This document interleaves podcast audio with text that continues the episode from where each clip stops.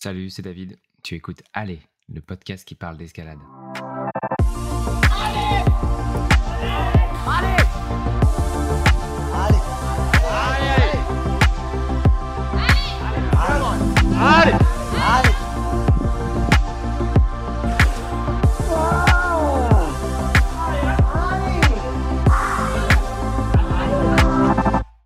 Après avoir cofondé Drivey, Nicolas Mondolo s'est lancé dans un projet d'utilité publique pour tout bon blozard, du véritable débris au vénéré maître, très pure lumière du rocher. Si vous le croisez au fin fond d'un secteur oublié, il y a de fortes chances qu'il soit là pour cartographier les blocs, un travail fastidieux et minutieux qu'il occupe depuis bientôt deux ans. 70 secteurs sur 200 sont aujourd'hui répertoriés et mis à disposition gratuitement sur son appli géolocalisée Boulder. Allez, bonne écoute. Moi, j'ai envie de faire une sieste là. J'ai, j'ai pas beaucoup dormi. Je viens de manger. Là, c'est le pire moment. Bon, allez, on se réveille. falloir, euh, voilà, va falloir crier un peu euh, l'un sur l'autre pour, euh, pour se réveiller alors mutuellement. Yes. Bon, bah, c'est parti. Allez, Bon, bah, salut Nicolas. Ravi que, Salut, David. bah, ravi que tu aies accepté euh, mon invitation à venir parler sur ce podcast. avec grand plaisir. Euh, la- pour la petite histoire, on se connaît, mais pas vraiment en fait. Parce qu'on s'est vu, on s'est vu une fois à Fontainebleau, euh, secteur cuisinière. Euh, Et ensuite, bah ensuite, tu m'as contacté en me disant que tu me connaissais par quelqu'un qui me connaissait pour me parler de ton appli. Yes, Boulder. Yes. Et aujourd'hui, donc, on va parler pas mal de, bah, de ce que tu fais. C'est, bah, t'es là pour parler de ça. Mais avant, je voulais te demander un peu, euh, bah, toi, euh, comment est-ce que tu es arrivé à la grimpe? Ok. Euh, bah écoute, moi déjà, je suis ravi d'être là avec toi aujourd'hui pour parler de grimpe, d'appli et de tout ce qui est autour. Euh, tu veux que je te raconte un petit peu mon, mon parcours euh, Tu veux que je me présente un petit peu en général? Ou Eh ben, ouais, on va faire comme dans un entretien. Alors, si tu veux. Entretien d'embauche. Euh, non, parce que ça peut être intéressant pour, euh, pour le, contexte de, l'appli. En gros, je, suis un, je suis un, j'ai fait un parcours d'ingénieur à la base. Et ma, passion, euh, depuis que je suis ado, c'est de, c'est de, de, de coder. Donc, j'ai toujours fait des sites web à droite à gauche. Quand les, quand les smartphones sont sortis, je me suis mis au développement sur iPhone. Donc, ça a toujours été une, une passion pour moi. Mais à côté de ça aussi, j'ai toujours eu une passion pour le sport. Donc, moi, je faisais beaucoup de, tennis quand j'étais euh, au collège, lycée. Je faisais un peu de tennis en compétition. Et j'aime euh, aussi euh, le, running, le, la rando. et j'ai découvert l'escalade il y a, je dirais, il y a, il y a 5-6 ans, donc un peu sur le tard quand même, parce que donc moi j'ai 36 ans. Et j'ai découvert ça grâce à mon ancien coloc, qui est fan de grimpe. Et on a un peu commencé à grimper ensemble, plutôt à Paris en salle, parce que donc on, on était, euh, on était tous les deux un peu dans le monde de la tech, le monde des startups, avec un, un emploi du temps assez chargé. Moi j'ai j'ai bossé en startup pendant 9 ans et euh, bah, où mon métier c'était de, de créer euh, des applis, créer un super site web. Je travaillais chez Drivey, c'est la location de voitures entre particuliers. Et, euh, et le Alors, soir ou le midi, C'est pas simplement travailler, non, puisque tu étais cofondateur et euh, ensuite CTO. C'est bien ça? Pardon? Tu étais CTO chez Drivey. Ah oui, oui, ouais, j'étais CTO. Ouais, pardon, moi je le, pro- je le prononce à Ouais, l'anglaise. à la- à l'américaine. Chief Technical Officer. Euh, ouais, j'étais euh, j'étais CTO euh, les, les, les cinq premières années chez Drivey. Donc je, je m'occupais de construire l'équipe technique qui construit le site web, les applis mobiles pour ce qu'on utilise pour, pour louer une voiture, quoi. Euh, c'est un peu comme un Airbnb pour, pour les voitures.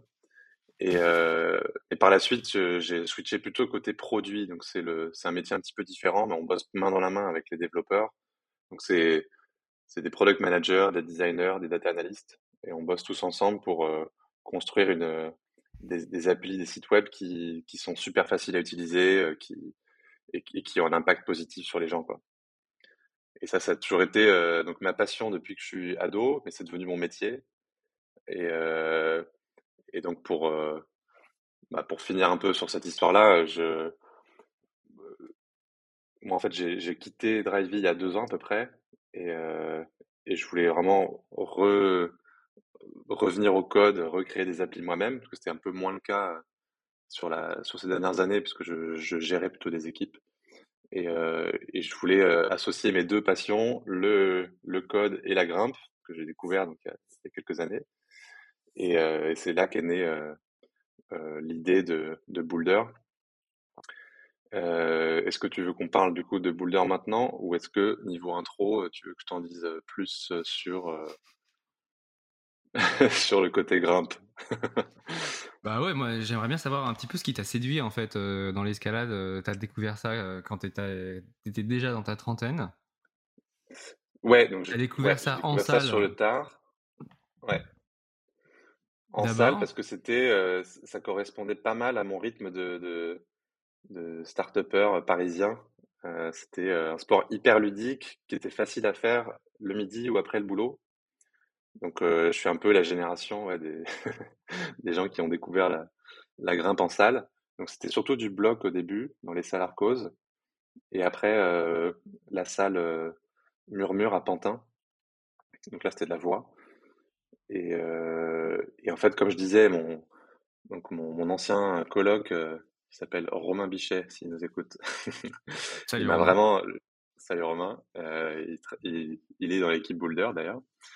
Euh, il m'a fait vraiment découvrir la grimpe avec d'autres amis aussi. Et, euh, et j'appréciais vachement le côté ludique euh, en salle. Et euh, il m'a aussi fait, aussi fait découvrir le, la grimpe euh, en, en extérieur, donc en falaise. Enfin, on s'est fait quelques, quelques week-ends à Marseille dans les calanques. je trouvais ça assez dingue. Et même avec un niveau assez débutant, bah, je, je, trouvais, je trouvais que c'était une expérience assez folle quoi, de, de liberté de, juste euh, c'était je prenais je prenais énormément de plaisir à, on s'est fait quelques grandes voix notamment dans les calanques et c'est juste euh, c'est juste fou quoi comme expérience je trouve d'avoir de pouvoir grimper euh, avec la mer la nature les falaises je trouve que c'est il y, a peu de choses qui sont aussi belles dans le monde quoi et J'étais vraiment débutant au début, mais je prenais du plaisir, même dans des, dans des grandes voies, tu vois, dans du 5. Euh,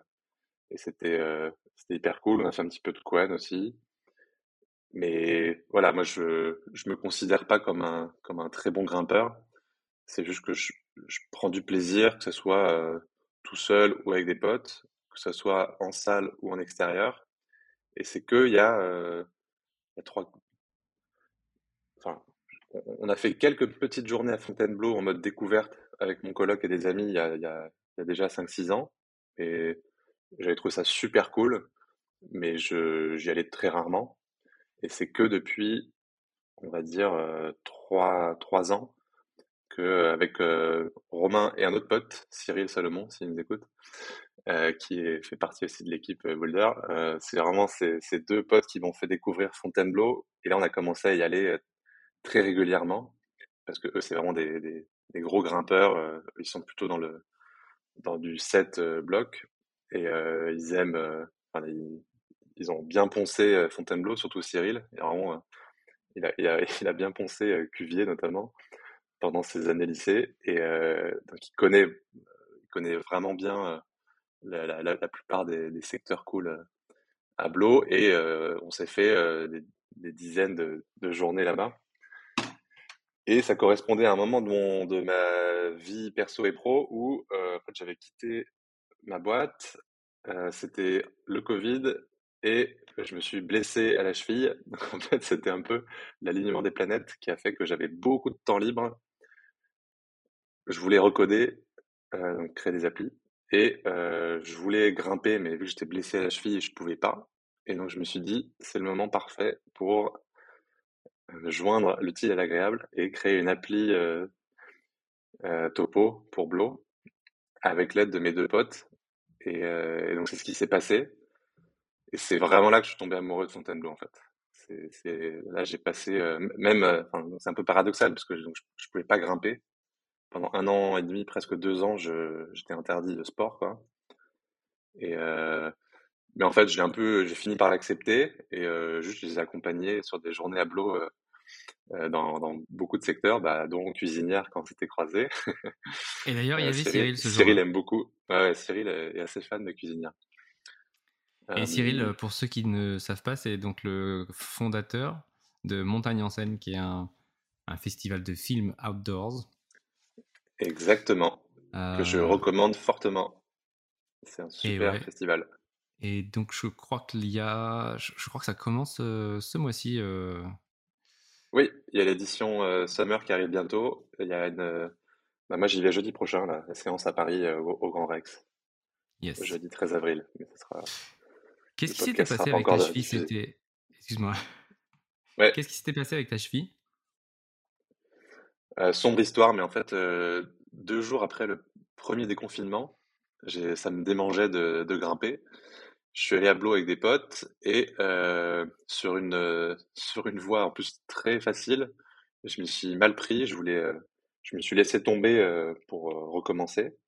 Sauf qu'en fait, je, suis j'ai atterri juste à côté du crash et avec vraiment un, un, petit caillou qui, avait un angle pas cool et ma cheville a complètement vrillé quoi. je croyais que c'était juste une grosse entorse, mais en fait c'était plus grave que ça et j'ai compris au bout de six mois que je m'étais fait, euh, je m'étais un peu abîmé le, cartilage de l'os de la cheville qui s'appelle l'astragale. Donc apparemment ça, arrive aux, aux grimpeurs, enfin, aux bloqueurs, aux bloqueuses, mais c'est un truc vraiment pas cool parce qu'il n'y a pas trop de, de solutions pour réparer ça. Donc il y a des opérations qui existent, je me suis fait opérer, mais c'est un, un sale truc et j'ai fait une longue rééducation et j'ai toujours mal, mais j'arrive à faire à peu près.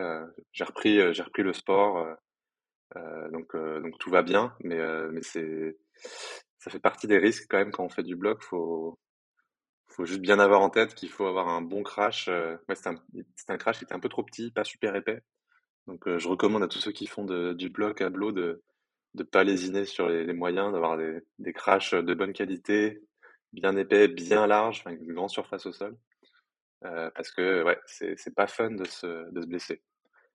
Mais donc paradoxalement, c'est ça quand même qui a mené à la création de Boulder. Donc finalement, euh, est-ce que c'est un mal pour un bien? Je ne sais pas. Et donc j'avais, euh, si je reviens sur mon histoire, du coup, euh, j'ai une période, euh, c'était presque une année sabbatique en fait, où je comptais beaucoup bouger, mais à cause de ma blessure, j'étais un peu restreint. Et j'en ai profité pour faire beaucoup, beaucoup de sorties à Blo, donc soit avec mes potes, Cyril et Romain, pour, pour les regarder grimper et les parer, et passer du montant, soit pour, pour cartographier, parce que j'avais un peu cette idée en tête, qui est pas nouvelle, hein. il, y a, déjà pas mal d'applis qui existent de, topo, et puis il y a les topos papier aussi qui existent, qui sont super. Mais je, en ayant connu un peu l'expérience de débutant en grimpe et de, de débutant à Blo, j'étais un peu frustré par certains trucs qui, pour moi, n'étaient pas assez beginner friendly. Et, tu penses à quoi? je faisais la remarque régulièrement. Euh, ouais, pardon. Tu penses à quoi? Alors, on peut rentrer dans le détail, ouais, si tu veux. Bah, vraiment, les, premières, les, deux, trois premières fois où j'ai fait des journées, euh, donc soit avec Romain, soit avec Cyril, soit je les suivais, c'est-à-dire qu'ils me faisaient découvrir le secteur. Donc déjà, c'est eux qui avaient choisi le secteur. Euh, bon, souvent c'était Rocher Canon au début, parce que en tant que Parisien, c'était le plus facile d'accès en, train, plus, euh, plus à pied ou en vélo. Euh, mais bon, le, je trouve que le, les, il y a un nouveau circuit maintenant, un circuit violet qui est vraiment fait pour les débutants, mais le, les circuits jaunes et orange existants, ils, je trouve qu'ils sont pas, pas les, les mieux, je trouve, pour, pour débuter. Et, et donc choisir un secteur, bon bah j'écoutais les conseils de mes potes, mais même arrivé une fois sur un secteur, comment tu choisis tes voies, euh, c'est pas si facile. Et euh, il me, je, voyais qu'ils utilisaient le topo Funblock, donc euh, j'ai commencé, euh, je crois que je l'avais directement acheté comme eux pour avoir ma copie. Et il y a beaucoup d'informations en fait. donc il est, il est plutôt bien fait Funblock parce qu'il est très visuel, donc pour les débutants c'est assez cool. Là où il y a des topos plus pour les pour les blozards, donc il y a des publics un peu différents, mais donc typiquement le 5 plus 6 là, ou 7 plus 8. Euh, mais pour les débutants, je trouve que Funblock est, est assez sympa parce que tu as, as, vraiment la carte, tu as, les photos, les voies, les tracés. Donc c'est très cool, mais ça fait beaucoup d'informations à ingurgiter les premières fois. Tu sais pas trop comment le lire. Euh, j'étais un peu euh, overwhelmed. Je, mmh. sais jamais comment Et ce qui est étonnant avec ces topos, c'est que ce ne sont pas des topos faits par des, des Français, ni même des Blozards. C'est 5, 6, 7, 8, je crois que c'est euh, des, des, Hollandais. Ça, Bart. Bart von Rage. Ouais, exactement. Et euh, Funblock, c'est David Atkinson, je dois écorcher son nom. Ouais. qui lui est, alors soit américain, soit british, je sais jamais. Euh. Mais effectivement, c'est pas des Français. Il y a eu plein de, de petits topos de Fontainebleau qui ont été réalisés au, au fil des années euh, par secteur, qui étaient loin d'être d'être complets, mais il n'y avait jamais vraiment eu un, une espèce de bible et c'est pas vraiment possible parce que ça évolue en permanence. Mais euh, alors pour moi, la Bible c'est quand même Blue Info. Donc, alors est-ce que tu le considères comme un topo? Je sais pas parce que c'est c'est un, un, peu il y bah, a des topos sous forme d'image. Pour, pour, moi, Blue Info, c'est la Bible dans le sens où tu as tous les blocs qui sont référencés avec les noms, les cotations, le, le, le, nombre d'ascensions. Enfin, c'est quand même, euh, c'est la référence de très très très loin. Euh, c'est juste qu'en tant que débutant, c'est c'est pas facile de savoir par où le prendre au début, je trouve. que tu as, une quantité d'informations colossale. Si t'es pas aidé par des potes, tu sais pas trop par où commencer. Et il n'y a pas de géolocalisation sur Blow Info. Non. Alors, tu as une carte avec la position des secteurs, mais à l'échelle d'un secteur, ensuite, ouais, c'est compliqué de savoir où sont les, où sont les blocs. Parfois, tu as des, as des topos sous forme d'image, mais c'est pas, c'est pas fait de façon homogène comme sur Funblock, quoi. Donc, pour moi. Et par ailleurs, t'as pas les circuits? Alors, euh, ils sont référencés. Oui, si, les, les, les, blocs de circuits sont référencés. Ils sont référencés, mais ils sont pas sur une carte, quoi. Donc moi, j'ai toujours utilisé Funblock et Blue Info parce que je trouve qu'avec les deux, on arrive à avoir un peu toute l'information, sachant qu'en plus, bon, il y a des erreurs dans Funblock, euh, donc il faut essayer de, parfois faire plus confiance à, ouais, Blue Info. parfois, c'est des erreurs intentionnelles ou en fait, c'est l'éditeur qui a décidé que en fait la cotation n'était pas la bonne. oui, des fois, alors quand c'est que des histoires de cotation, ça, pourquoi pas parce que Des fois, c'est des erreurs où la voix n'a pas le bon nom. Euh... Oui, voilà, c'est ça qui est plus gênant en fait. Ouais. et, et, surtout en tant que débutant, je trouve que tu connais pas encore les noms des voix, euh, tu, tu connais pas encore ton niveau forcément. Surtout quand tu viens du monde de la salle comme moi, euh, tu, tu débarques, tu, tu sais pas trop euh, par où commencer. Et, et moi, j'étais encore chez Drivey à cette époque-là, mais, je, mes, quelques journées passées là-bas, j'étais ressorti en mode ah mais c'est incroyable de, grimper à Fontainebleau, mais par contre, euh, en tant que développeur moi-même, j'étais hyper frustré que ce soit pas plus facile d'accès. Et je m'étais dit c'est même dommage quoi, parce que c'est un frein en fait à la découverte. Alors après, il y a l'autre sujet de est-ce qu'on veut qu'il y ait plein de gens qui débarquent à Fontainebleau, mais moi, si tu veux, on peut en parler. Est-ce qu'on veut vraiment faciliter la tâche Ouais. la, la, réponse n'est pas évidente. Mais euh, en tout cas, moi, si je parle pour moi, euh, bah, j'aurais aimé avoir euh, une façon plus pédagogique de, de découvrir Blo et, et juste perdre moins de temps, en fait, parce que vraiment, je, je passais, je passais des heures à lire le topo les premières fois pour essayer de me repérer, voir un peu dans quelle zone est-ce qu'on pourrait trouver des voies pour moi qui est plutôt débutant slash intermédiaire et des voies pour mes potes qui étaient plus forts, qui étaient dans le 6 ou dans le 7. Et euh, bah, c'est pas facile quoi quand tu le connais pas. Et je, rêvais d'une bah, d'une appli avec une carte, euh, un peu à Google Maps, avec des filtres de niveau quoi.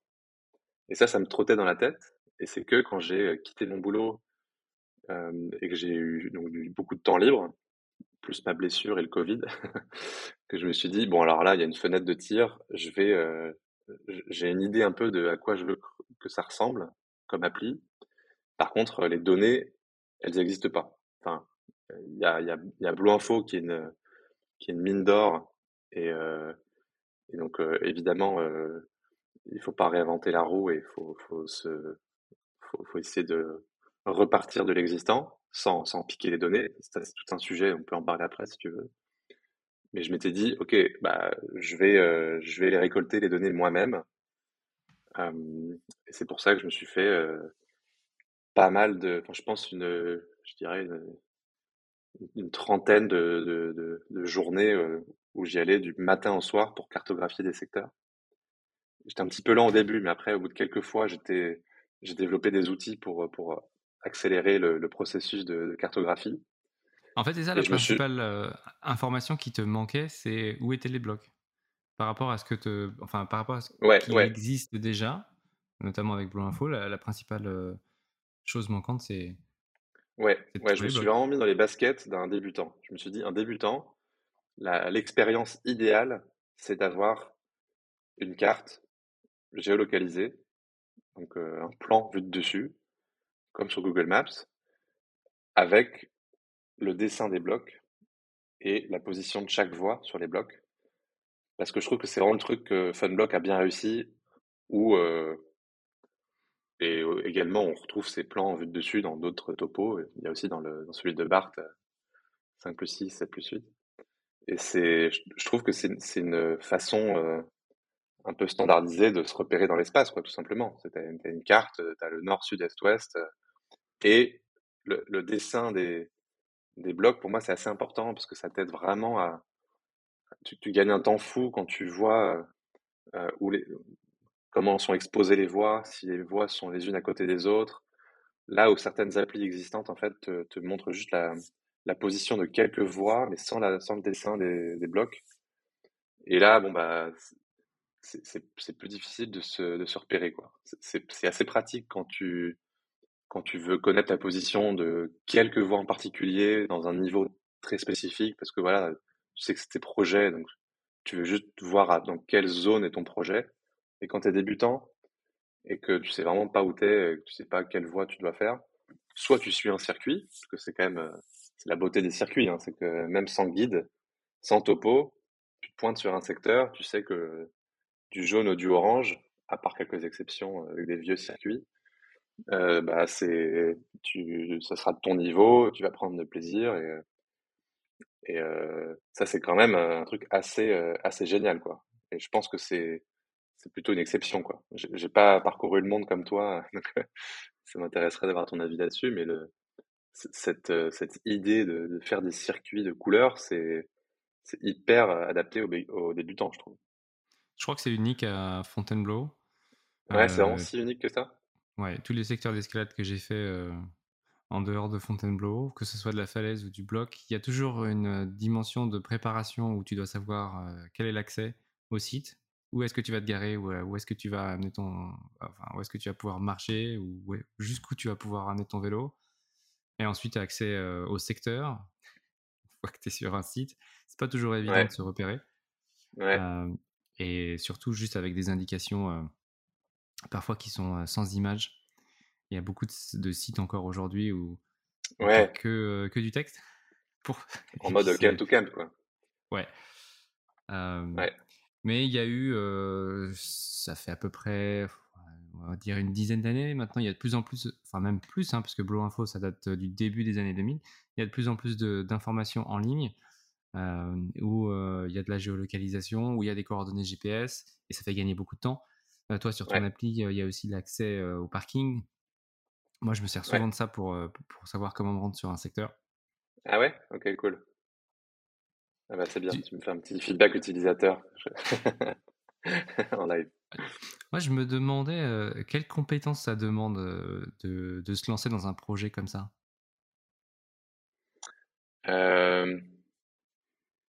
Alors, ça demande des connaissances en développement logiciel. en l'occurrence, c'est du, c'est surtout du développement d'applis. Et j'ai fait le choix de faire des applis natives, notamment pour avoir des, modes hors ligne qui marchent bien. Donc, euh, Boulder aujourd'hui, c'est une appli iPhone que je code moi-même, parce que je, j'ai, déjà fait du développement iPhone dans le passé. Il y a aussi une version Android, mais qui est très limitée pour l'instant, et je, justement, je cherche un, un ou une développeur ou développeuse Android pour rejoindre le projet pour le pour l'améliorer. mais c'est vraiment ça l'essentiel des, des connaissances requises, c'est faire une application intuitive qui marche qui marche bien sans bug. Et l'autre composante, c'est vraiment les données. Donc aller chercher les données sur place, prendre les photos, les coordonnées GPS, et ensuite importer ça dans une base de données. Donc ça, c'est un peu la partie back-end, euh, où là, c'est aussi du développement logiciel. Et euh, pour, que, pour que les données soient, soient ensuite euh, utilisables par les applications. Et d'ailleurs, j'ai open sourcé les données en, en début d'année, en, en, janvier 2023. Ça veut dire quoi? Parce que, alors, qu'est-ce que ça veut dire? Euh, Donc l'open source, c'est euh, c'est un mouvement dans le monde du logiciel qui consiste à dire je mets à disposition du code ou des données à tout le monde avec quelques règles. Euh, en l'occurrence, moi j'ai open sourcé avec une licence assez flexible. Donc en fait, euh, n'importe qui peut euh, prendre les données Boulder et en faire ce qu'ils veulent avec. Ils peuvent même les revendre s'ils veulent. Donc c'est une licence hyper libre. Parfois, il y a des licences qui, imposent un peu plus de conditions, notamment parfois on n'a pas le droit de, commercialiser euh, ce qu'on crée grâce à, au code ou aux données open source qu'on a prises. Mais dans le cas de Boulder, c'est vraiment euh, open bar. ça, je l'ai fait pour deux raisons. Un, parce que je suis convaincu que en, ouvrant le projet Boulder à, tout le monde, ça facilite la collaboration. Donc moi, j'espère qu'il y a d'autres gens qui vont venir euh, aider le projet. Et vu que c'est un projet euh, euh, dont le but c'est de faire une appli gratuite pour tout le monde, euh, je, je, suis assez convaincu que des gens seront motivés pour, pour aider la cause, pour qu'on ait des topos qui soient super bien faits et dans le respect des, de la communauté de, de Fontainebleau. Euh, et je l'ai aussi fait parce que je pense que en ayant des données open source, ça permet à n'importe qui de faire d'autres applis ou d'autres projets liés à Fontainebleau ou la grimpe en général pour s'il y a des idées que moi j'ai pas eues, je trouve ça cool de favoriser l'innovation et de, laisser sa chance à tout le monde. Donc là, si, quelqu'un a une idée d'application à faire pour, faciliter la vie des grimpeurs, allez-y. Vous pouvez utiliser les, données Boulder. Moi, je sais que c'était le frein numéro un quand j'ai quand j'ai commencé le projet. Je m'étais dit, bah, quelles sont les données à disposition? Il y a Blue Info, qui est une mine d'or, c'est incroyable, mais il n'y a pas la dimension carte, donc c'est dommage. Si ça avait déjà existé, j'aurais juste euh, utilisé les données mises à disposition. Là, c'était pas le cas, et j'ai mis, euh, deux ans à récolter les données, pour la plupart moi-même au début. J'ai fait, euh, comme je te disais, une trentaine de journées non-stop, hein, vraiment du, du, matin au soir. Je me faisais 10 heures dans la forêt à, à trouver les, les, blocs, les prendre en photo, les, les cataloguer. Et en plus, tu réhabilitais ta cheville. Tu faisais d'une pierre deux coups. Voilà, mais ouais, ouais. En fait, moi, j'étais content de le faire. Pour moi, c'était un peu la chasse au trésor. Donc, ça, ça tombait bien, tu vois. Je, je comptais pas mon temps. J'étais dans la forêt, j'étais content. Ça me permettait de bouger. Euh, j'étais ravi. Et il y avait un petit peu un challenge de euh, combien de secteurs je peux arriver à faire. Au début, je pensais en faire juste une dizaine. Je pensais que j'allais me lasser, mais au final, euh, j'en ai fait, euh, j'en ai fait une grosse cinquantaine, même plutôt 70, je dirais. Et, ce qui est super cool, c'est que il y a, y a Émile Breton qui, peut-être nous écoute, qui a rejoint l'équipe il y a pas longtemps, il y a, quelques mois, qui, qui est qui a aussi euh, qui a aussi des talents de cartographe. Donc il, a déjà cartographié deux secteurs et il est chaud pour pour continuer à aider euh, l'équipe Boulder pour pour cartographier d'autres secteurs. Il y en a à peu près 200, je crois, secteurs euh, référencés. En tout cas, sur, selon Blue Info, la Bible, euh, il y a 200 secteurs. Donc là, pour l'instant, Boulder, on est à 70 sur 200. Donc et à peu près de, 40% avoir, en fait euh, qui est déjà fait. Ouais, alors après, c'est les plus populaires. Donc, euh, ouais. c'est pour ceux qui, qui, aiment grimper à Blo, il y a très forte chance que le secteur euh, où ils veulent aller soit déjà dans Boulder. Mais les, les secteurs plus, euh, enfin plus secrets ou plus éloignés, qui sont pas encore référencés, mais le seront avec l'aide de personnes comme Emile ou d'autres personnes qui veulent rejoindre la team. On, a, bah, en 2023, je pense qu'on peut rajouter quelques dizaines de secteurs. Et après, moi, c'est vraiment un projet que je vois grandir sur, sur des années, quoi. Pour moi, c'est ça, c'est pour ça que je l'ai rendu open source aussi. Ouais, en parlant d'open source, donc ça, c'est les données que tu mets à disposition ensuite sur GitHub. Et donc, au fur et à mesure de votre travail de cartographie, vous rajoutez des données qui sont librement réutilisables. Ouais. y compris le code de l'application. Ouais, alors j'ai mis, mis en libre service donc les données GPS, les photos, les tracés sur les photos, enfin les lignes quoi, et également le code de l'application iPhone, de l'application Android. Et dans le futur, je, mettrai aussi en open source la partie euh, back-end euh, data. Donc ça, c'est, ça parlera aux développeurs, quoi. Et, et aussi le site web boulder.com euh, qui, qui marche aussi très bien. Donc ça, c'est la dernière brique qui me reste à, à ouvrir. Mais le, mais l'essentiel est là pour l'instant, quoi. C'est, les données et le code des applis. C'est ce qui est le plus intéressant, quoi. Pour en revenir à la cartographie, concrètement, vous faites comment? Alors, j'ai développé une petite appli très simple qui permet de. La première étape, c'est que je prépare un secteur. Donc en fait, je, commence à créer un peu toutes les voies et je me base sur le, le naming de, de Blue Info, donc le, nom des voies et les cotations. Ça, je, le, je me base sur Blue Info avec euh, l'accord de Bart euh, parce que il sait que je fais ça de façon euh, non commerciale, donc il est, il est OK avec ça. C'est un sujet hyper sensible. Bart, il s'occupe de la base de données Blow Info aujourd'hui? Ouais, donc c'est le, c'est le, c'est lui qui gère le site Blow Info depuis pas mal d'années déjà. Et il est aidé de quelques personnes qui, référencent des nouvelles voies. Mais c'est, Bart qui, est vraiment la, vraie figure derrière Blue Info. C'est lui qui tient la baraque. Et c'est un mec topissime. Franchement, on a de la chance d'avoir un gars comme ça qui est passionné et qui, qui a fait tout ce travail depuis des années. Alors, c'est pas que lui, hein. il y a aussi des gens qui ont, qui ont aidé à alimenter la base de données.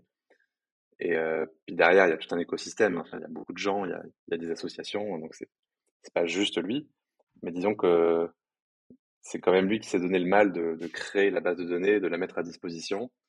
Et il y a des sujets un peu de euh, comment, euh, dans quelle mesure on peut réutiliser ça, quoi, ou, copier ça. Parce que pour faire un bon guide papier, partir de zéro, c'est quasiment mission impossible. Euh, en revanche, copier, vraiment copier-coller les données Blue Info, ça c'est pas ok, quoi, parce que c'est il y a des, droits de, alors pas d'auteur, mais des droits de, la propriété intellectuelle, quoi, sur ces, données-là, parce qu'il y a eu de, il y a eu beaucoup de temps euh, passé pour les récolter. Donc moi, j'ai, pris la, la décision de, de me caler sur les mêmes noms de voix et les cotations de Blue Info pour être cohérent, homogène.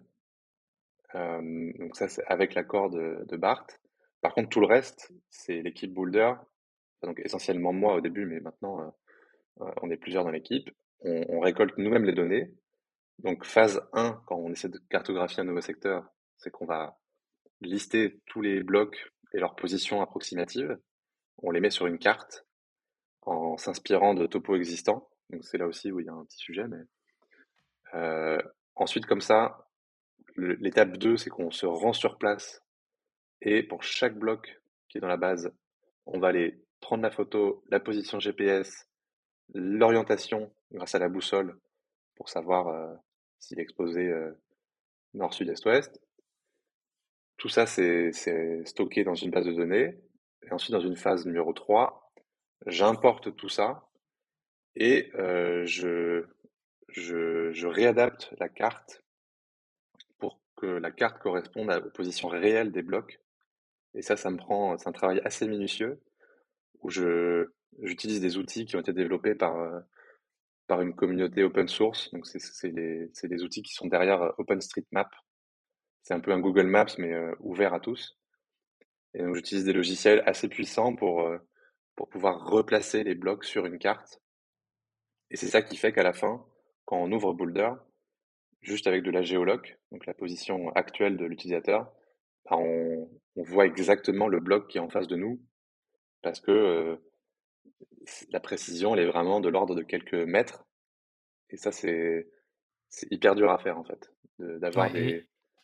Et, le bloc est dessiné avec une vue d'en haut.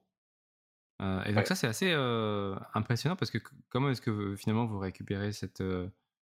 la forme, la forme du bloc, c'est des choses qui existaient déjà dans des topos ou c'est quelque chose que vous, vous dessinez vous-même à partir d'une carte? Alors, alors, y a ça dépend des situations, mais il y a des situations où on part de topos existants.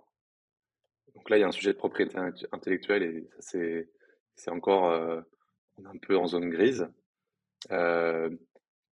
parfois, on va faire les tracés nous-mêmes, mais nos outils ne sont pas encore suffisamment puissants pour, pour le faire bien et vite. Donc aujourd'hui, c'est surtout, on part surtout de l'existant et l'existant, en fait, les, plans, c'est presque, presque plus des vues d'artistes que des plans, quoi. C'est-à-dire que tu te rends compte que la réalité, elle est assez différente, qu'il y a des secteurs où euh, tout est compacté dans un coin, puis après, il faut marcher 150 mètres pour euh, trouver un autre bloc. Et cette distance de 150 mètres, euh, en fait, elle est, elle est complètement compressée sur les plans pour les faire tenir sur une feuille. alors, c'est pas une feuille à 4, mais c'est un peu petit, mais et ça, en fait, sur une carte GPS, ça, ça marche pas trop, quoi, parce que les, les distances ne sont pas respectées. Donc, moi, il y, a un, gros travail, en fait, où je pars de, des plans existants à peu près, mais je, je rebouge tous les blocs, je les réoriente, je les, je les resize. Il y, a, tous ces outils qui sont à disposition dans, le, dans les outils OpenStreetMap pour que ça corresponde à la réalité, quoi. Et donc ça, c'est un travail minutieux pour, euh, mais qui, qui, découle de euh, des données. Quoi. C'est parce que j'ai la position GPS précise à, quelques mètres près de chaque bloc que j'arrive à faire ça. Et c'est ça qui, qui n'était pas disponible avant Boulder. Quoi. Enfin, en tout cas, j'ai pas trouvé de base de données avec ces, données-là pour chaque bloc. Parce que si, on a la coordonnée GPS que de 2-3 blocs, c'est pas suffisant en fait pour faire vraiment un plan euh, euh, où il y a tout. Et moi, j'ai envie que ce soit un plan où il y a tout pour que ça marche à la fois pour les débutants, pour les niveaux intermédiaires et pour euh, les blozards qui vont euh, juste euh, chercher quelques voies très connues, mais pour les débutants et les niveaux intermédiaires, il y a, un, nombre de voies référencées qui est assez, qui est assez grand et donc montrer tout sur une carte identique pour tout le monde, moi je trouve que c'est assez puissant et intuitif, quoi. Surtout quand on rajoute des filtres de niveau par-dessus. Donc ça, c'est impossible à faire pour les topos papier. C'est pour ça que je disais, moi j'étais un peu overwhelmed. Donc en français, je sais pas comment on dit, mais genre j'étais un peu... dépassé. ouais, j'étais dépassé par la quantité d'informations à ingurgiter quand tu découvres le topo d'un secteur pour la première fois. Parce que tu as plein de couleurs. Parfois les couleurs, elles correspondent au circuit. Parfois les couleurs, elles correspondent à la cotation. Euh, donc un, un 6, c'est noir dans, dans. Un, un 5, c'est rouge. Mais du coup, parfois, il y a des circuits rouges et des circuits noirs. Donc ça se marche dessus. Et donc pour s'y retrouver, il faut essayer de... Faut, faut aller à la bonne page euh, pour voir la, photo de la voix. Et donc c'est un jeu d'aller-retour entre les différentes pages. Et, euh, ça marche, hein, parce que je trouve que ça, reste un, un bon topo, mais euh, la, la, puissance pour moi de, de l'appli, c'est que avec une carte où il y a tout, plus les filtres, bah, ça fait une expérience simple pour tout le monde, où on perd pas de temps, quoi, juste on va à l'essentiel. Et moi, le, le, moins on utilise Boulder, euh, plus je suis content, quoi, parce qu'en fait, c'est c'est pas une fin en soi d'utiliser l'application, quoi. À la fin, c'est la, la grimpe. Donc moi, j'ai envie de permettre aux gens de de grimper le plus vite possible et de, de réfléchir euh, le moins possible à comment décrypter l'information. Quoi. Et eh ouais, je me suis retrouvé très souvent dans cette situation où je me disais, mais en fait, il est où ce bloc qui est censé être qui est censé être en face de, ce truc que je cherche? Est-ce que je suis au bon endroit? Est-ce que je suis au bon secteur? Ouais, marcher, marcher 150 mètres vers le nord-est. là, tu vas et il n'y a rien. et ouais, je me souviens d'une journée l'été dernier où j'ai marché en rond pendant une heure pour chercher un bloc qui était un peu isolé.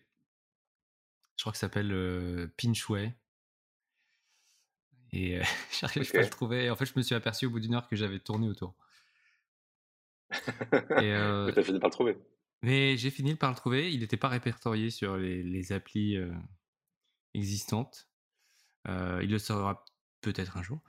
mais en tout cas, avec le, avec juste l'info sur, en fait, juste la description sur Blue Info qui te dit au parking marcher 150 mètres, c'est, c'est pas si simple si t'es pas accompagné par quelqu'un qui l'a déjà trouvé. Euh, en plus, c'est hyper dommage parce que moi, j'ai eu la, bah, j'ai eu la chance du coup de, cartographier entre guillemets un petit peu avec Bart de, de Blue Info, euh, donc de voir un peu comment lui euh, travaille finalement, parce qu'il passe un temps dingue à, référencer les blocs lui-même, ou parfois c'est des gens qui lui soumettent des, des, nouvelles ouvertures, mais il va, il va aller lui-même checker pour voir euh, s'il est OK pour le racheter dans la base. Quoi. c'est vraiment lui le, le, gardien de, de, de, la qualité de la base. Quoi. Il fait un mmh. travail incroyable là-dessus. Il est, il est, hyper rigoureux. Quoi. C'est, impressionnant. C'est ça qui fait que. Ouais. Je suis curieux de savoir euh, pourquoi justement sur Blow Info il, il ne rajoute pas euh, les données de géolocalisation parce que finalement c'est juste un champ en plus dans une base de données. En fait, il le, il le, fait pour quelques blocs, notamment les blocs isolés, mais il le fait pas trop pour les blocs euh, qui, qui, sont en plein milieu d'un secteur, euh, parce qu'il est, je pense qu'il estime que tu peux le trouver euh, facilement juste en, baladant dans le secteur. C'est pour les blocs vraiment isolés qu'il a, a, des coordonnées GPS, mais il l'a de son côté, mais il le, je sais même pas si c'est affiché sur Blue Info. Je crois que c'est jamais affiché la coordonnée GPS. Euh, mais en tout cas, ce que, je veux dire là-dessus, c'est qu'il fait un travail incroyable pour euh, référencer même les blocs isolés, parce qu'il a, cette passion de, euh, de la beauté d'une voie, tu vois, d'une ligne, et son vraiment sa, raison d'être pour lui, c'est de, faire découvrir un maximum, un maximum de gens ces, ces voies-là, plutôt que les, secteurs ultra populaires et, et, ultra fréquentés type Isatis 91.1 et, et là où tout le monde se, se, regroupe par, par dizaines, par centaines parfois des jours de, haute affluence, devant parfois le même bloc. Quand il faut faire la queue pour faire le flipper, parfois tu te dis mais pourquoi on est tous là au même endroit quoi? Et c'est ça, je trouve aussi l'opportunité des, des, des, cartes GPS, c'est que si ça te permet de trouver plus facilement les blocs isolés, tu permets à des gens de, de, de découvrir des choses euh, qu'ils n'auraient pas découvert autrement. Et qui sont pas patinés. Qui sont pas patinés.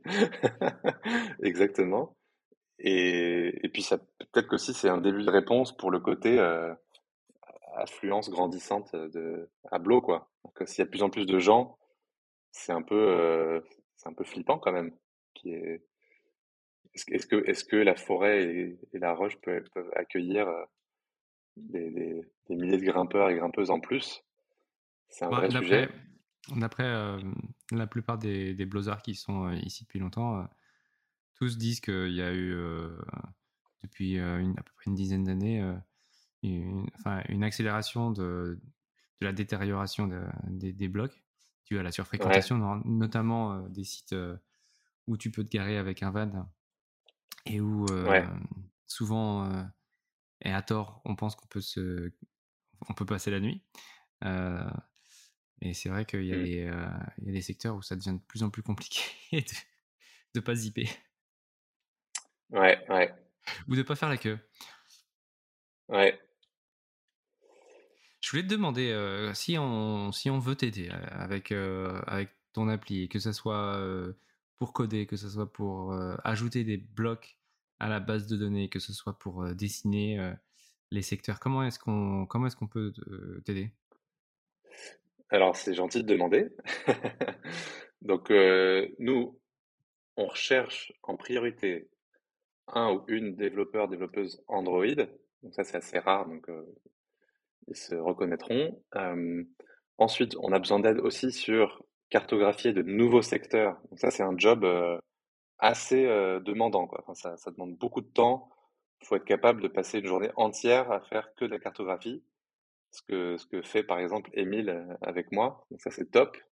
On, accueille avec plaisir de, d'autres cartographes en herbe. Et pour ceux qui, qui, ont moins de temps dispo ou qui, qui, aiment grimper aussi, pas, pas que cartographier, euh, parce que c'est dur de faire les deux en même temps hein, quand même, de, de, cartographier des gros secteurs et grimper, c'est, assez dur. Donc ça prendrait beaucoup plus de temps quoi. En revanche, euh, il y a pas mal de, il y a quand même des erreurs parfois. Donc soit des, des blocs qui sont euh, manquants ou des blocs où on s'est planté dans la photo, dans la ligne. On essaie de corriger ça au maximum, mais il reste quand même des erreurs. Euh, des blocs manquants, donc typiquement des blocs qui sont référencés sur Blue Info, mais qu'on n'a pas référencé sur Boulder. Ça, Aujourd'hui, le meilleur moyen de nous aider pour ça, c'est de, de soit nous envoyer un email, soit de cliquer sur le petit bouton. Euh, il y a un petit bouton qui est pas si visible que ça, mais dans l'application iPhone, ça va venir pour l'application Android. Il y a un bouton signaler sur chaque bloc, sur chaque voie, et on peut proposer une, correction. Donc ça, dès que si vous rencontrez une erreur, bah, c'est sympa de la signaler. Et, euh, et, là, je travaille en ce moment sur une, page pour, euh, pour faciliter le, le, des retours qui sont plus conséquents. Donc, par exemple, euh, là, j'ai il y, a, beaucoup de téléchargements en ce moment, il y a beaucoup d'activités. Là, le mois d'avril, c'est quand même un, un mois avec beaucoup, beaucoup d'affluence à, Fontainebleau. Et donc, j'ai pas mal de, de, gens qui me, qui me font des retours, donc soit ponctuels sur deux, trois voix, soit alors je peux aussi, je peux même carrément le créditer ici si j'arrive à trouver. Enfin, je retrouve mes emails.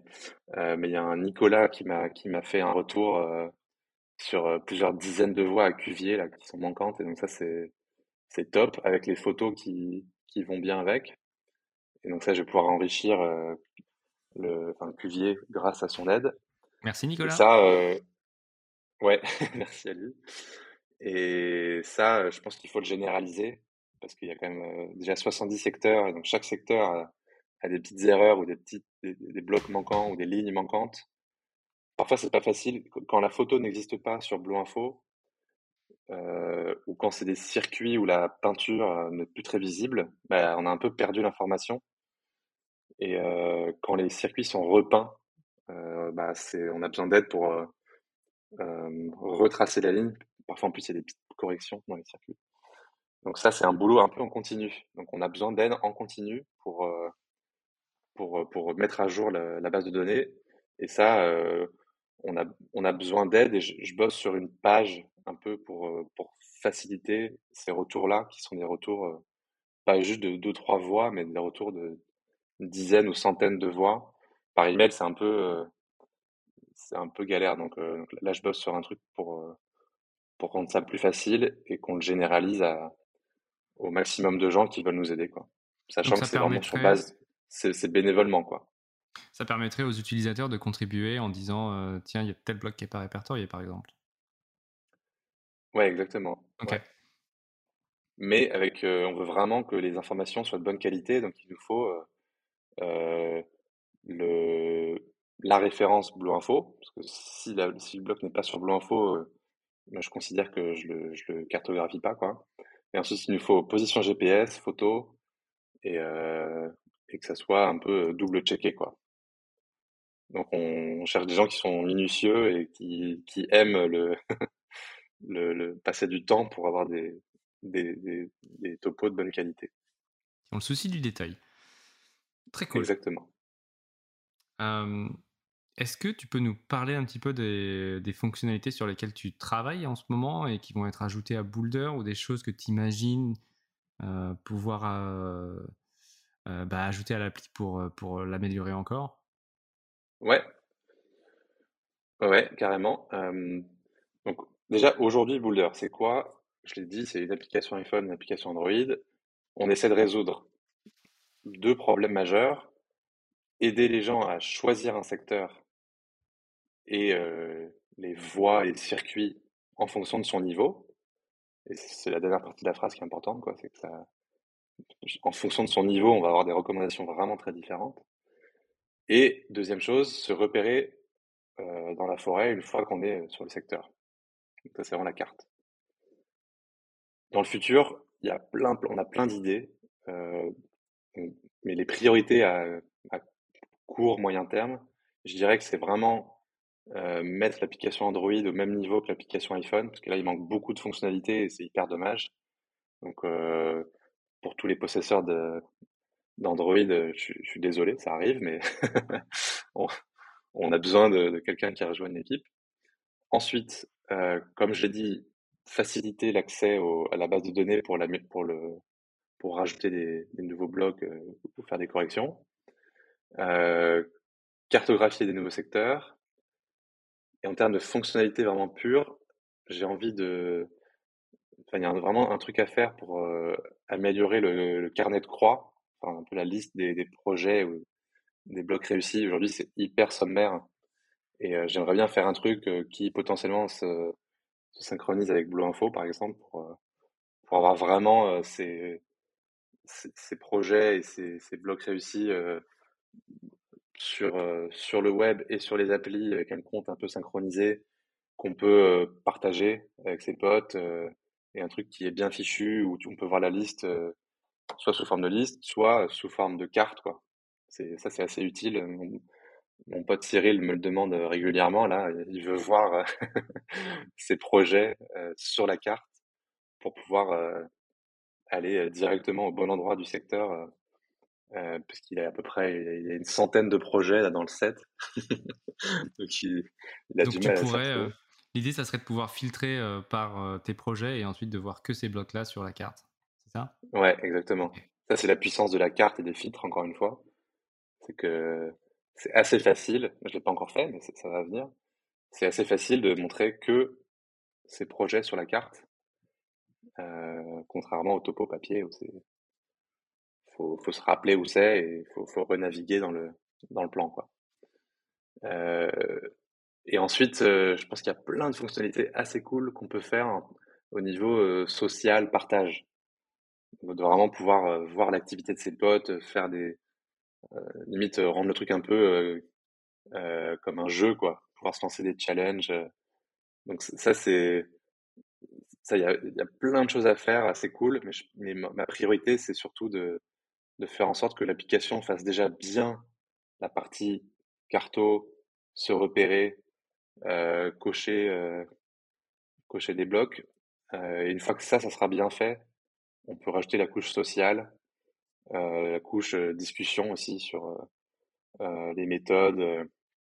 Ça, c'est quelque chose qu'on fait pas du tout dans Boulder pour l'instant parce que j'estime que c'est c'est Blue Info qui a fait le boulot de récolter les descriptions, des, des, un peu les méthodes des, des, différentes voies, plus les vidéos associées, ce qui est, ce qui a vachement de valeur quand même quand tu quand es dans ton niveau max euh, et que tu bloques, euh, c'est, c'est, je sais pas combien de centaines ou de milliers de vidéos ils ont déjà référencées et c'est souvent en plus des, des, des gens comme toi et moi hein, qui, ont, qui ont posté les vidéos, mais c'est Blue Info qui a fait cet effort de, de tout centraliser. Et ça, j'ai, je pense qu'il y a moyen de le faire en mode euh, facilement accessible depuis ton, ton appli euh, avec un mode hors ligne bien fichu, etc. D'ailleurs, le mode hors ligne, je ne l'ai pas cité, mais euh, aujourd'hui, il marche sur iPhone, pas encore sur Android. Et l'idée, c'est de le, de le faire, de le faire sur les deux plateformes et de le faire vraiment bien. Là aujourd'hui, il pourrait se, se, repérer au cuvier? ouais, exactement. Donc, avec le mode hors ligne? Cuvier, Ouais, ouais, Cuvier, euh, Apremont aussi, c'est des zones euh, quand même qui sont pas très bien couvertes en, en 4G, même en 3G. Donc on se retrouve souvent avec zéro barre. Alors là, euh, télécharger la moindre photo, c'est compliqué. Et, euh, mais il y a des solutions techniques à ça. C'est télécharger toutes les données carte, de carte et les données photos en amont. Parce que ça prend, ça prend des gigaoctets, donc euh, on peut pas tout télécharger, il faut être malin. Aujourd'hui, moi, ce que je fais dans Boulder, c'est que sur iPhone, c'est que si tu consultes un secteur euh, avant d'y aller et que tu as une bonne connexion, hop, je mets en, je, je stocke euh, les données de carte et les photos, mais que de ce secteur-là. Si tu as consulté le secteur au moins une fois.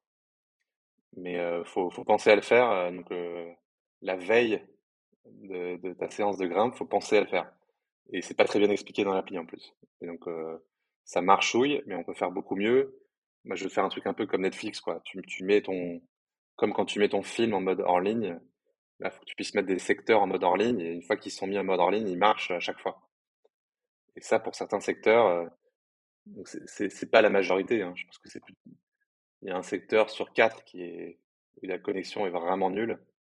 Mais quand c'est le cas, tu es bien content d'avoir un mode hors ligne. Et, et Topo Papier, eux, ils marchent en mode hors ligne, donc par définition. Donc euh, pour que les applis Topo euh, soient, soient compétitives, il faut, il faut absolument résoudre ce problème-là, quoi. Donc ça, c'est sur la roadmap. Yes. Hyper cool. Aujourd'hui, quand tu vas à Fontainebleau, tu y vas pour euh, cartographier alors euh, le plus souvent ou pour grimper? T'arrives à faire les deux? Euh, ouais, c'est une bonne question parce que là, là je... Donc, j'ai eu deux ans de galère où je pouvais pas faire de sport, mais genre du tout, quoi. J'ai repris ensuite petit à petit la course, euh, la grimpe en salle, en, en cordée, parce que j'avais peur en bloc au début. J'ai repris le bloc petit à petit en salle, et là j'ai fait mes premières séances de, bloc à bloc il y a, seulement quelques semaines, quoi. C'est assez récent, et, euh, et je, je commence à reprendre confiance. Donc c'est vraiment progressif, mais c'est c'est un peu le syndrome de, de, ouais, de- post, euh, enfin PTSD, post-traumatique euh, syndrome disorder. Ouais, J'ai rassure, vraiment euh, peur, quoi.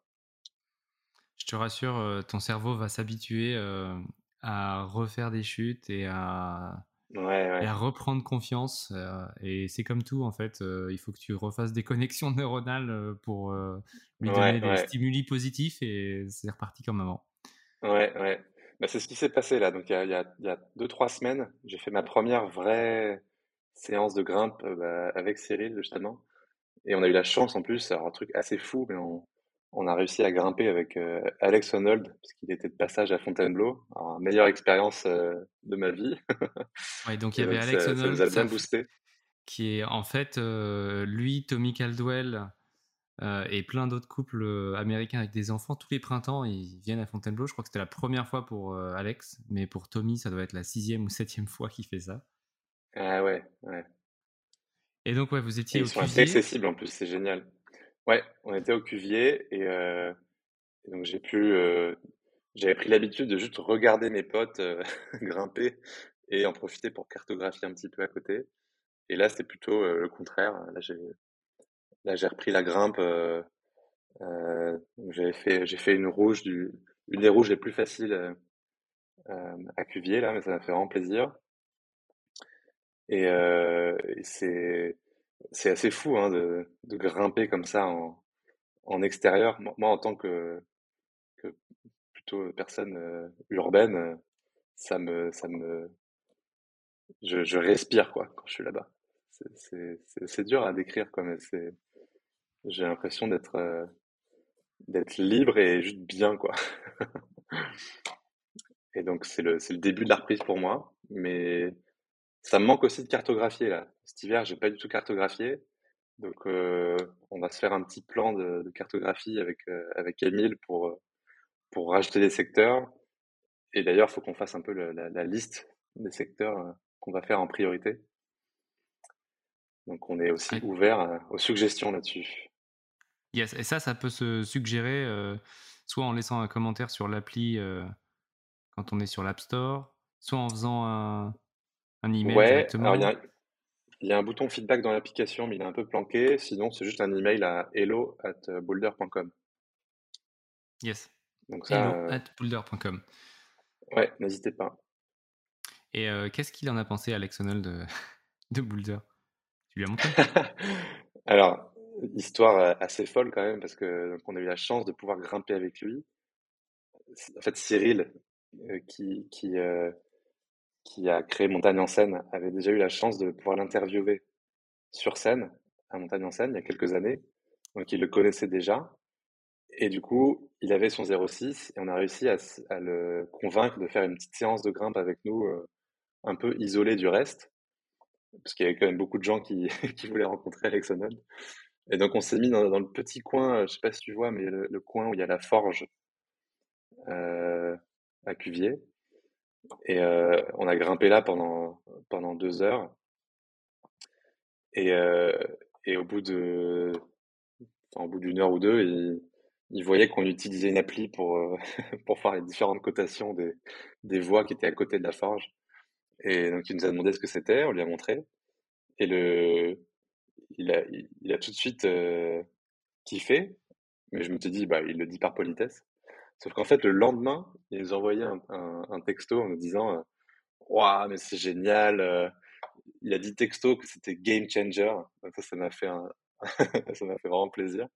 Et apparemment, il a, il a surkiffé la fonctionnalité de, circuit. qu'en fait, il cherchait à faire le circuit. Alors, quand on était à Cuvier, il, voulait faire le circuit noir, et, euh, mais je crois qu'il n'a pas eu le temps. Et ensuite, le lendemain, il allait à Isatis, il cherchait à faire le circuit blanc. Et, il m'a dit que c'était grâce à Boulder qu'il a pu vraiment faire le circuit blanc euh, euh, sinon, sinon c'était trop galère, quoi. Donc, son petit message le lendemain, il m'a fait énormément plaisir. Et en plus de ça, juste on a grimpé avec lui, on a fait notre, notre petite photo avec la team Boulder avec lui. C'était, un moment très très cool. Quoi.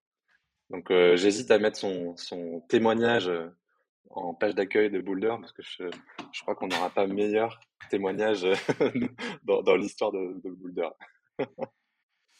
Ouais, euh, carrément. Alex Honnold qui dit que c'est un game changer, ton appli. C'est pas mal. Voilà, je, tout est dit. Je veux dire, dans la bucket list, euh, il n'y a, y a pas grand-chose de, plus, sympa à entendre. Ça va être dur. Hein. Ça va être dur. Non, mais en vrai, moi, ce qui me fait plaisir, c'est plutôt quand j'ai des, feedbacks de gens que je connais pas du tout et qui me disent que, que Boulder les a aidés à, à découvrir soit un secteur ou une voie qu'ils soient débutants ou que ce soit des blozards, mais je, ça me fait, ça me fait un, plaisir immense quand je, quand j'ai des retours positifs d'utilisateurs, parce que c'est vraiment le but, c'est de, moi je fais je fais vraiment ça de façon gratuite, bénévole, open source. Donc c'est, on, on fait pas un seul euro avec avec le projet, mais c'est plus dans le dans le retour des gens que moi je puise ma motivation, quoi. Et, euh, petite parenthèse là-dessus d'ailleurs, mais euh, je, te, je, te, coupe désolé, mais euh, vu que rien ne serait possible sans euh, Blue Info, qui est gratuit également, c'est hyper important de, de, soutenir ces projets-là. Donc pour Boulder, pour nous soutenir, juste télécharger, télécharger l'appli, mettez une bonne note, ça sera déjà hyper cool. Si vous avez du temps en plus, suggérez-nous des, des corrections ou votez pour les prochains secteurs. Et en revanche, pour Blue Info, eux, ils ont, ils ont une page euh, sponsoring où vous pouvez, euh, le plus facile, c'est d'acheter un t-shirt, par exemple. Je sais plus combien il coûte, 10 euh, ou 20 euros. Mais c'est un moyen de supporter Blue Info, qui est un projet bénévole et gratuit également. Vous pouvez aussi acheter le, topo de Bart, 5 plus 6 ou 7 plus 8. Donc c'est pas, officiellement Blue Info, mais c'est la même personne derrière. Et, c'est, un moyen de, bah, donner de l'argent à, des, gens qui se donnent du mal pour la communauté. Euh, voilà, fin de la parenthèse, mais c'est important. Ouais, je trouve que c'est euh, assez génial qu'à Fontainebleau, euh, il y ait cet esprit euh, de gratuité. ton appli, elle est open source. Il y a, y a, vraiment une dimension collaborative qu'on ne retrouve pas forcément sur d'autres secteurs où il y a des grosses polémiques parfois entre la personne qui a ouvert, la personne qui a édité le topo, euh, ouais. Ils, sont, ils se fâchent si les données se retrouvent en ligne. Parce que maintenant, il y a quand même des, des sites de topo. Je pense à The Crag, notamment, qui sont, qui sont quand même bien faits, mais du coup, la question se pose de d'où est-ce est que viennent les infos. et ce que je trouve génial à Fontainebleau, c'est que bah, finalement, ces polémiques-là, elles n'ont pas trop lieu d'être. c'est vrai qu'il y a aussi pas le travail d'équipement. qu'il y a à faire en falaise, mais, mais au moins on est, on est plus du tout dans l'esprit des anciens Blozards où il fallait être coopté pour venir grimper sur un site. Il y avait les gens qui grimpaient au Cuvier, il y avait les gens qui grimpaient, qui grimpaient à Apremont, les gens qui grimpaient dans les gorges de Franchard et, et ça se mélangeait pas. Et aujourd'hui, bah, tout le monde a accès gratuitement aux infos, tout le monde collabore. Il y a des gens qui te contactent pour t'aider à cartographier. Bart Qui, tient le qui tient la barque de, Blow Info, bah, il n'a pas hésité à t'aider non plus. et donc c'est quand même chouette d'avoir cet esprit-là. Et sur ces bonnes paroles, est-ce que tu veux, est-ce que tu veux, je sais pas, conclure par, je sais pas, tes dernières, tes derniers mots sur ton appli ou sur sur Fontainebleau, ou sur faire un big up à Cyril et Romain qui t'ont initié à, la grimpe. Euh, euh, carrément, merci merci Romain, Cyril, merci Émile, enfin merci toute la team Boulder et euh, mais juste moi j'ai envie de dire que que quel que soit votre niveau, allez découvrir ou redécouvrir Blo. Si vous connaissez déjà, il y a d'autres secteurs qui, que vous n'avez peut-être pas fait et qui sont, qui sont magiques. Il y, a, tellement de magie, je trouve, à Fontainebleau. Allez-y, profitez, et, toujours dans le respect de, de la forêt et de, et de la roche, parce qu'on n'en a pas trop parlé, mais donc, faut, même si c'est gratuit, que c'est génial, faut, faut, faut, toujours quand même respecter des règles, des règles basiques de, de, de respect des gens, de la forêt, de la nature, euh, et euh, en particulier pour ce qui est de la grimpe, euh, faire attention à ne pas laisser de traces de magnésie, de, de bien nettoyer ses chaussons pour éviter que ça patine trop. et évidemment, ne pas laisser des déchets et autres. Donc prendre soin de la forêt, parce que c'est quand même un, lieu assez magique. On a, on a quand même cette chance d'avoir un, des spots les plus mythiques au monde de, de, blocs, pas loin de Paris, moi je suis parisien. Et euh, faut, faut, le, faut le protéger, le chérir et, euh, et en profiter au max. Yes. c'est Excellente parole. Moi, j'avais une dernière, dernière question. C'est euh, bah, quel est ton secteur préféré? Alors, euh, c'est une très bonne question. Moi, j'ai eu un coup de cœur pour Rocher Fin parce que c'est la forêt des Trois Pignons. C'est un des secteurs qui est le où il faut marcher le plus longtemps. Il faut une vingtaine de minutes. Enfin, c'est pas grand chose, hein, mais euh, il y a beaucoup moins de gens que au cul de chien ou, 91.1 et euh, et il y a des y a des blocs magnifiques et il y a un peu une ambiance de de, mer de sable euh, avec une couleur un peu orangée qui, qui est assez folle. Il y a cette, partie centrale là où on peut vraiment se poser avec des amis et passer une journée hyper cool à, grimper ou à chill. Il y a, des blocs pour tous les niveaux, moins d'affluence que sur les autres secteurs. Et moi, j'ai vraiment passé des, des journées magiques là-bas. Yes, très beau secteur. À côté de, du Diplodocus, qui est un super secteur pour passer une journée en famille d'ailleurs. Euh, et rocher fin, euh, il sèche vite. Il est en haut d'une crête. Donc, euh, si, si c'est un jour où, où, il a plu la veille mais qu'il y a eu du vent, vous avez de fortes chances que les blocs soient secs. Ouais, ouais. Et si vous voulez d'autres recours pour les secteurs qui sèchent vite, vous pouvez aller sur Boulder dans la catégorie secteur qui sèche vite. Bon, ben, merci beaucoup, Nicolas. Je pense qu'on a fait le tour du sujet. C'était hyper cool euh, bah, d'avoir euh, euh, ton, ton, point de vue de développeur. Bah, merci à toi. C'était hyper cool de parler de tout ça avec toi. Et puis, en fait, un, bah, un grand merci d'avoir développé cette application, de, de, rendre la vie plus facile à, tous les gens qui pratiquent la forêt. et puis voilà, bonne, bonne continuation. Merci beaucoup. Bonne grimpe à tout le monde. Voilà. J'espère vraiment que cet épisode t'a plu. Si c'est le cas, partage-le avec tes potes et pense à laisser une appréciation, par exemple sur Apple Podcast.